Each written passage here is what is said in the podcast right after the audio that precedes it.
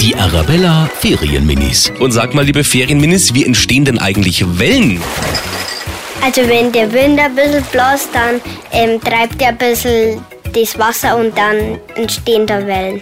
Und ich will bei richtig fiesen und hohen Wellen richtig surfen. Aber dann muss man auch versuchen zu bremsen, damit man irgendwo an die Leute dran knallt. Und, und ich habe mal hohe Wellen gesehen und da bin ich reingeschwimmt. Die Arabella Ferienminis. Jeden Morgen in der Wetterhuber Morgenshow um kurz vor halb sieben.